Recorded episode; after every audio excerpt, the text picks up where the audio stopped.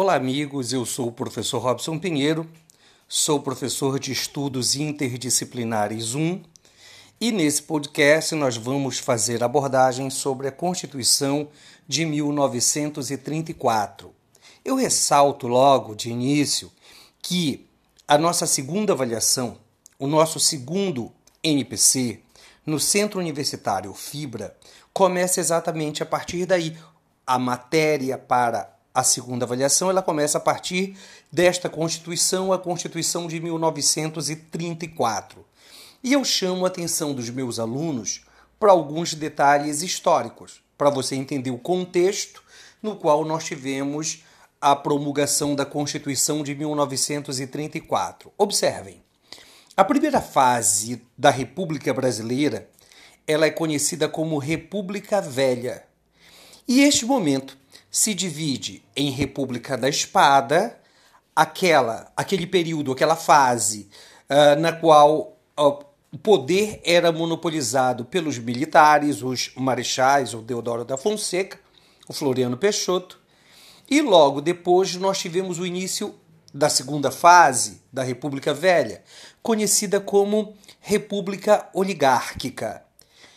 Predominantemente, o período conhecido como República Oligárquica vai ser exatamente o período da Constituição Republicana de 1891. E eu disse no podcast anterior que esse período, a República Oligárquica, possui algumas características que nós não podemos esquecer. O coronelismo, o voto era um voto em aberto, isso permitia aquele chamado voto de cabresto, a formação dos chamados currais eleitorais, é o período de predomínio político dos grandes barões de café, onde os dois estados mais importantes da federação era o estado de São Paulo e o estado de Minas Gerais. Tão verdade que uma das características políticas marcantes também nesse período é a chamada política do café com leite ou seja, a alternância entre Minas e São Paulo no exercício do poder político no Brasil. Porém, em 1930, nós tivemos o início de uma fase da história completamente diferente, chamada Era Vargas. Getúlio Dornelles Vargas, um líder gaúcho, chega ao poder através de uma ação golpista e nós temos o início de um período que demorou exatamente 15 anos. Vargas chega ao poder, 3 de outubro de 1930, e a primeira fase, eu vou ser mais específico, o primeiro momento da era Vargas, que vai de 1930 a 1934, ele é denominado de governo provisório. Nessa fase, nós não tivemos a vigência de nenhuma carta constitucional. Vargas governava por decreto, de forma extremamente pessoal, de forma extremamente centralizada, e ele não obedecia um texto que pudesse ser chamado de Constituição. Com a chegada dele, de Vargas, ao poder em 1930, ele revogou a Constituição de 1891 em 1932, em São Paulo, nós tivemos a chamada Revolução Constitucionalista de 1932, que exigia a elaboração de uma carta constitucional para o Brasil. O movimento foi militarmente derrotado, mas politicamente o movimento conseguiu uma vitória, que foi a convocação de uma Assembleia Nacional Constituinte responsável pela elaboração da Constituição de 1934. Essa Constituição, ela tem algumas características marcantes. Por exemplo, manteve o nome que foi adotado pelo Brasil na Carta Constitucional anterior. O Brasil é denominado Estados Unidos do Brasil.